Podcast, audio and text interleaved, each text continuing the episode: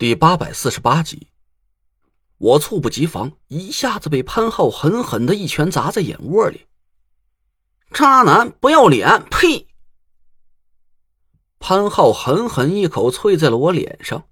要不是电火机小军跑出来，在背后死死的抱住了他，潘浩还能再给我来几下结实的。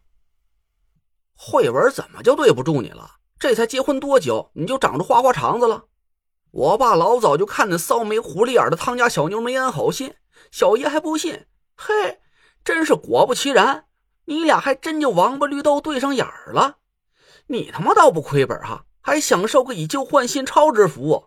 你就没想想慧文以后的日子怎么过？亏了慧文还把她当亲妹妹看，真是瞎了眼了。我龇牙咧嘴的捂着脸，眼眶处传来了一阵火辣辣的疼痛。心想：瞎了眼的不是田慧文，明明是唐果儿。街上仅有的几个人一下子就被我们吸引了过来，稀稀拉拉的围在博古轩门口，一边看热闹，一边指指点点的。哟，打起来了！有日子没见这么大乐子了。哎呦喂，这人谁呀？出手真够狠的！哎，你瞧那小子眼眶子乌青的，咱报警吧。你小点声。别多管闲事，不想在这片混了是不是？你知道他谁吗？动手那位是中州五魁潘家大少爷潘祥坊的少东家，你有几个胆子敢抓他？嚯，是潘少啊，怪不得瞧着眼熟呢。哎，我说他不是混潘家园的吗？怎么跑琉璃厂来逛悠了？哎呀，你们是不知道，这里面的事儿啊乱着呢。挨揍那个是中州五魁陈大师的徒弟，也是这家博古轩的老板。他以前和潘少关系好着呢，和亲兄弟，嗨，亲叔侄没两样。这潘少为了成全这陈爷呀，把自己女朋友都让出去了。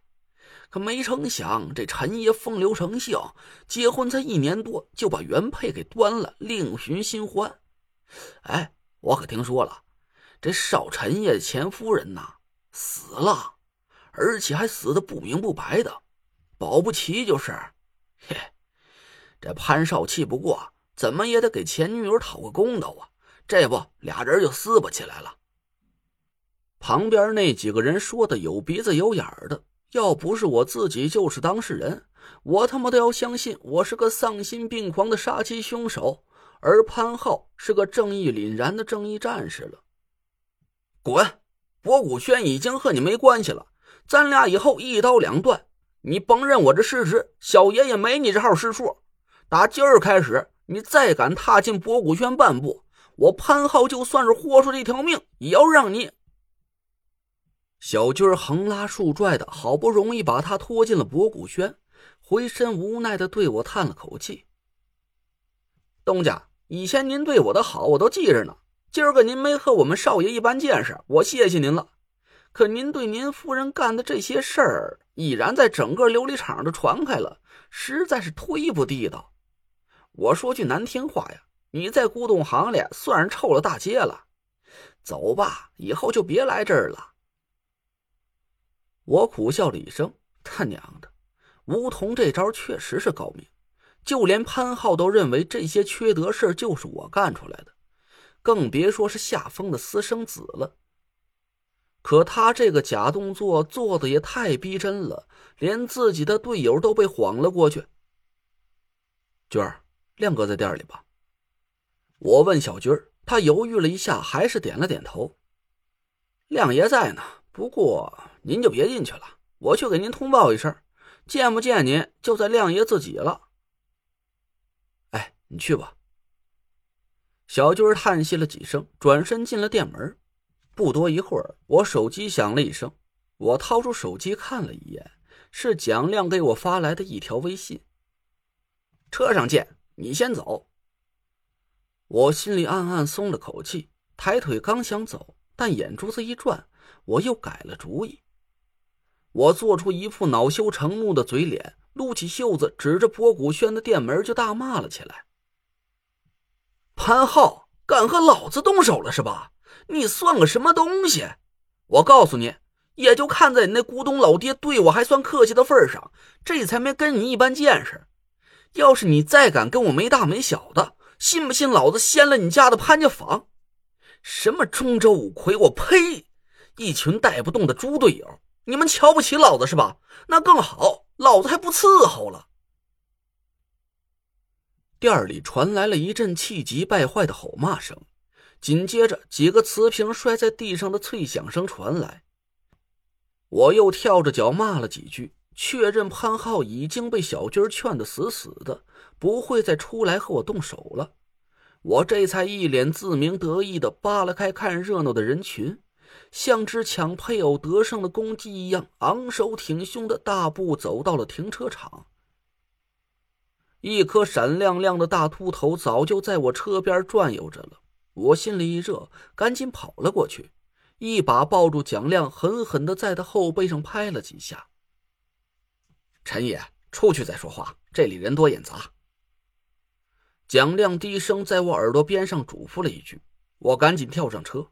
蒋亮却没坐在副驾驶上，他拉开车门，钻进了后座，猫着身子躲在座椅后边。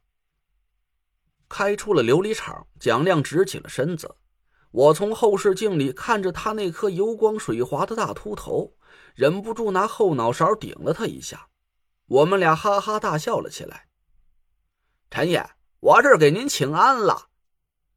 蒋亮笑嘻嘻的脸映照在后视镜里，我强忍着心里的激动，长长的松了口气。我和慧文的事儿，干爹都和你说过了。嗯，说过了。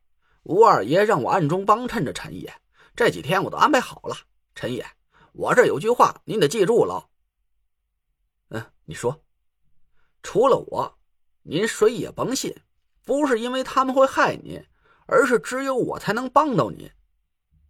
我笑着点头说：“得嘞，有你这句话托底儿，我这心里总算是舒坦了。打今儿开始，凡事我都先请示您蒋大老板一下再行动。”蒋亮得意的摸着他的大光头。我问蒋亮去什么地方，他的回答却让我很意外。我本以为他会和以前一样，别管是不是饭点儿，先找个馆子宰我一顿，这才是他蒋秃子的风格。可他却指了指路口，说：“去哪家？啊，哪家？那说兰家。嗯，还有个事儿啊，让陈爷受累。什么事儿？切，那个麻烦您跟那公公说一声，让他家厨子多做几个好菜。”我一声就笑了起来。原来蒋亮是看不上外边的饭馆了。我给那若兰打了个电话。告诉他，我一会儿带一个朋友去他家里吃饭。那若兰不情不愿的答应了一声：“行吗？今儿个花妹妹正好要来家吃饭，添双筷子也不算麻烦。”秦如花，我看着后座上还茫然无知的蒋亮，脸都憋得像个紫茄子了。